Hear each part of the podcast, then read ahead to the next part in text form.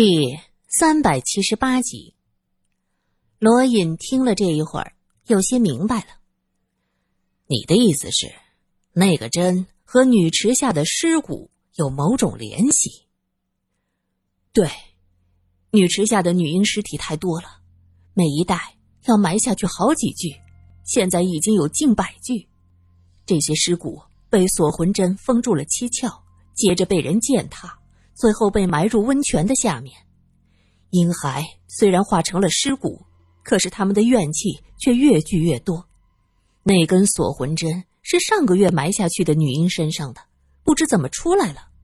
那针带着女婴的怨气，被扔进女池，唤醒了那些积攒的怨气，于是就引发了婴灵们的反击。这头发就是他们的，他们活着的时候没有机会长大，死去了。在未知世界徘徊，永远不能进入轮回。不能入轮回。苏三有些不明白，为什么连死了都不能入轮回呢？那是因为锁魂针曾经封闭了他们的灵魂，躲过了八十一天，他们就成为天地间无处可去的孤魂，被压在温泉池子底下，每天还要看那么多女人来泡温泉。有时候会出点纰漏，出现波动，他们就会释放出怨念。你带着锁魂针引起他们情绪的波动，于是他们卡住了门，想把你们闷死在里面。果然是这样，那过去报案的商人妻女也是这么死的。对，当初那件事情是我们的父亲郑奇，啊，也就是现在的郑人摆平的。他后来讲过。那对母女被闷死在里面，为了息事宁人，他就将母女的尸体也埋在了女池的底下。你说什么？郑奇和郑仁是同一个人？局长几乎不敢相信自己的耳朵，怎么会有这么诡异的事儿？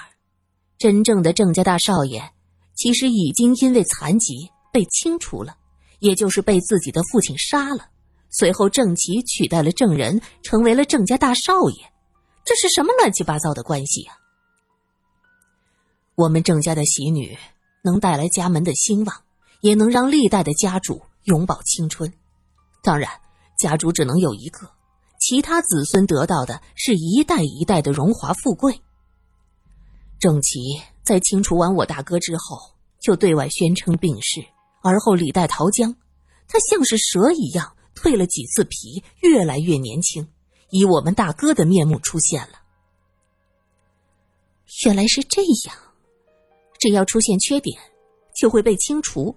所以你伤到了眼睛，却要装作若无其事，半夜悄悄的流出来看医生。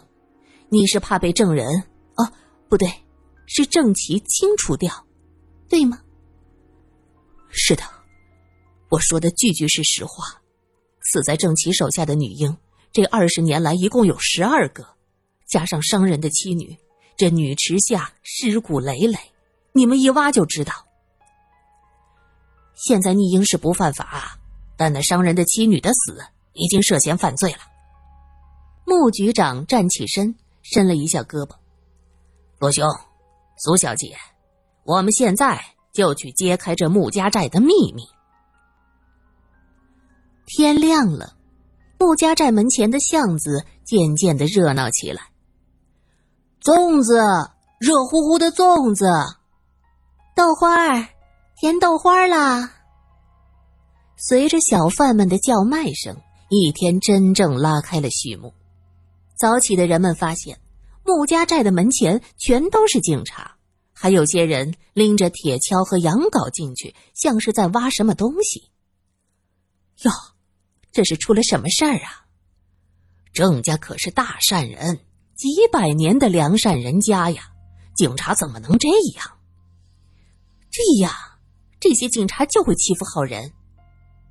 人们纷纷议论着，郑家在本城声望非常的好，舍得散财，因此围观的人群中有人喊道：“是警察欺负好人的时候，就有人要冲进去帮助郑家。”门前的警察向外推着这些人，就在这时，之前进去的人挑着担子出来，围观的人群爆发出一阵的惊呼，几乎所有的人都倒吸了一口凉气。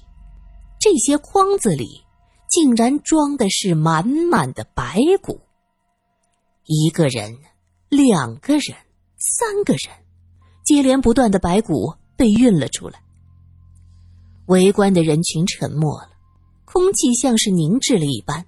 那么多细小的尸骨，离得近的人看得很真切。这些骨头的头部还带着明晃晃的针呢。看头骨能发现，这些都是婴儿的骨骼，薄而脆的头骨上扎着针。所有的头骨都无一例外大张着嘴巴，像是被人掐住了脖梗。这个场面太恐怖了，每一个看见的人都不由自主的摸向了自己的脖子，胸口发闷。刚才叫喊着郑家是良善之家的人都呆住了，他们睁大了眼睛看着这一切，甚至有人揉了揉眼睛，不敢相信面前的这一幕。穆局长带着人来到穆家寨，控制住了郑人，然后以迅雷不及掩耳之势直奔女池，一番努力挖出大批的婴儿骸骨，还有几具成年人的骸骨。苏三心想着，其中一定有那伤人妻女的骨头，只是不知道这剩下的几具都是谁的。可怜这些人呐，死在这儿，化成了枯骨。家人却无从知晓。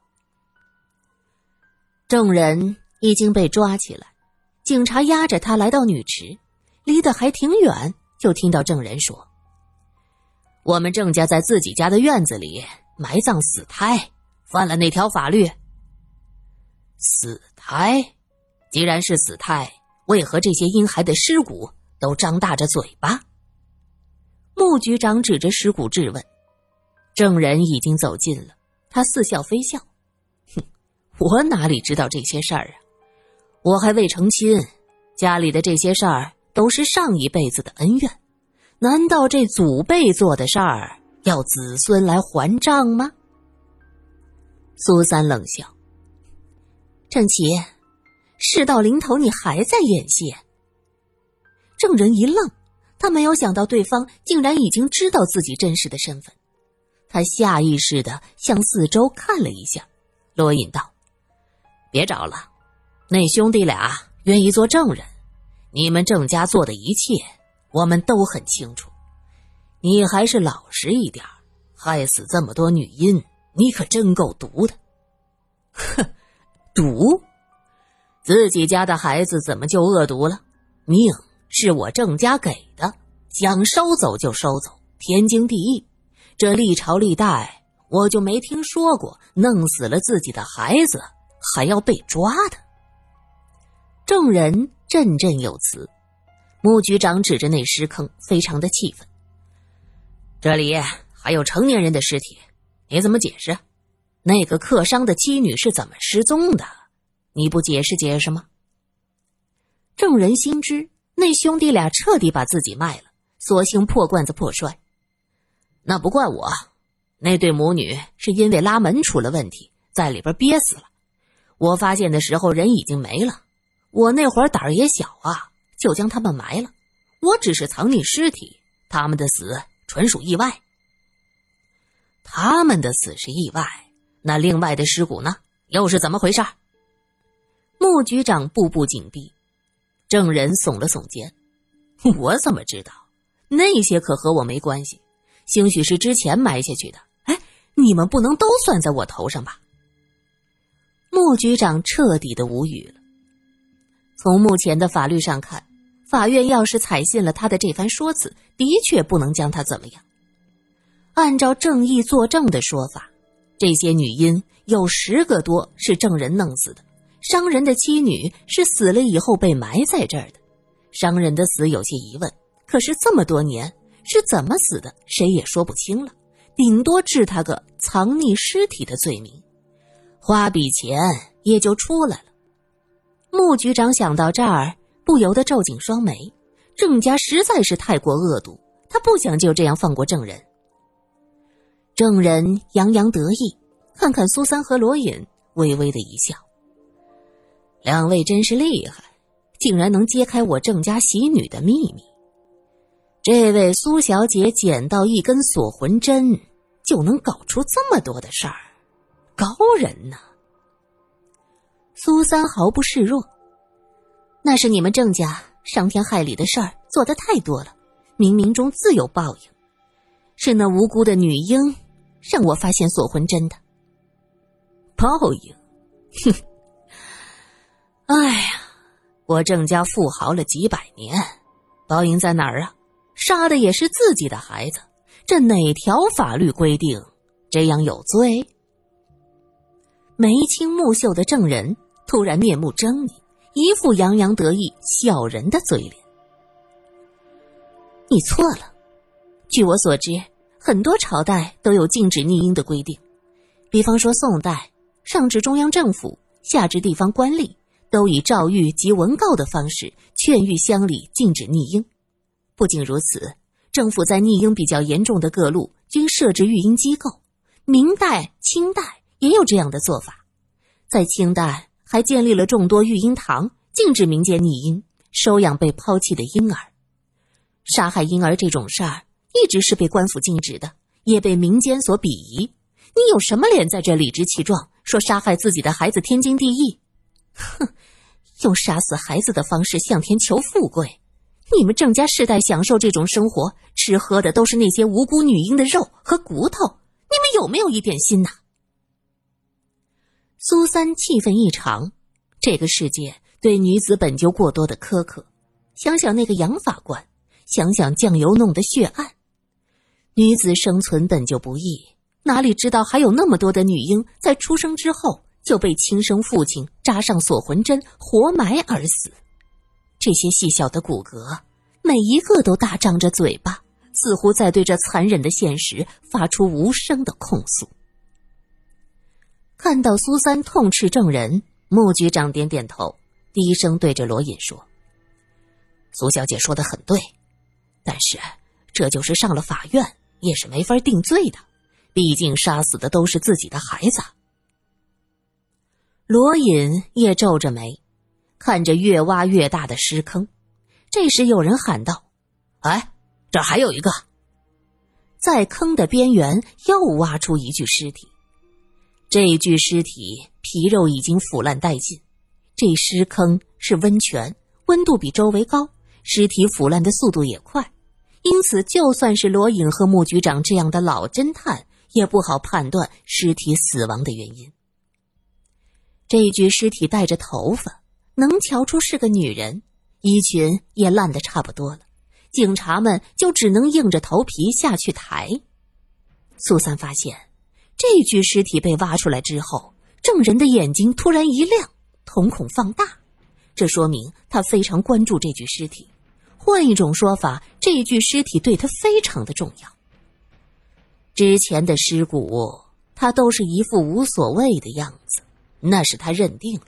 这些不足以判他的罪，到了法庭，顶多是藏匿尸体的罪，判上个几年，再花上一笔钱就能安然无恙。但是这具尸体，证人的表现有些不对头啊！这尸体在温泉下，腐烂的会快一些吧？苏三看向罗隐，后者点了点头。穆局长捏着鼻子翻看了一下，回头说道。死者的肋骨有断裂，这是谋杀。这跟我没关系，我们家的死婴都埋在这儿，我就从来没彻底的挖开过，不知道还有这样的尸体，也不知道是家中哪位先祖所为。苏三冷笑，哼，真不错，为了逃脱罪责，连祖先都能抛弃。我只是说出事实。证人微微的笑着：“苏小姐，我知道你作为女子，可能对我们郑家的所作所为有些想法，但是你不能因为自己的好恶就无端的污蔑我。”穆局长大怒：“给脸不要脸！”他这一声怒吼，抬着尸体的警察吓了一跳，脚下一滑，那尸体哗啦一下就掉了下来。只见尸体几个翻滚，咕噜噜的在证人的面前停下，苏三故意说：“冤有头，债有主，看这尸体找你来了。”证人也是吓了一跳，接着神色镇定下来。他看了苏三一眼，若无其事的说：“苏小姐，你这样很没有意思的。”苏三眼尖，一眼就看到那尸体掉下来的地方有个亮晶晶的东西，他也顾不得那是从尸体上掉下来的，急忙小跑两步，蹲下身子捡起来。原来是一个很小的蝴蝶头饰。上面糊满了红土，脏兮兮的。这应该是那个可怜的女人的首饰。苏三叹了口气，掏出手帕将它包起来，打算待会儿交给穆局长做证物。虽然暂时无法定罪，但是这件事情实在是太大。穆局长见从证人的嘴里问不出什么，挥手叫警察先把他押回警局。证人被押走的时候，苏三突然问：“你杀了自己亲生的女儿，你会害怕吗？会心疼吗？”“不怕，也不疼，因为我在做一件有意义的事儿，为我们郑家越来越兴旺发达打基础。你们明白什么？我们郑家只需要男丁兴旺，子孙拥有永远享受不尽的荣华富贵就足够了。”你们这些庸俗的世人，只会小女儿惺惺作态，根本就不懂我们郑家以这种悲壮的牺牲换来的富贵是多么的伟大。证人说到这儿，哈哈大笑起来。这个人已经没救了。罗隐对穆局长说：“必须找出他杀人的证据，将他彻底钉死。按照现行法律。”逆婴谋杀婴儿是无罪的，只能被道德谴责。对证人这种人，道德谴责是根本不值一提。他压根儿不觉得自己做错了，唯有从法律上定他的罪，让他余生都在监狱中度过。否则，只要他活着，就会继续作恶，继续谋杀女婴。穆局长吩咐手下彻底清理现场。苏三和罗隐几乎是一夜未睡。此刻竟不觉得疲惫，只因这个证人实在是太可恶了。他们都想找出铁证，让证人得到应有的制裁。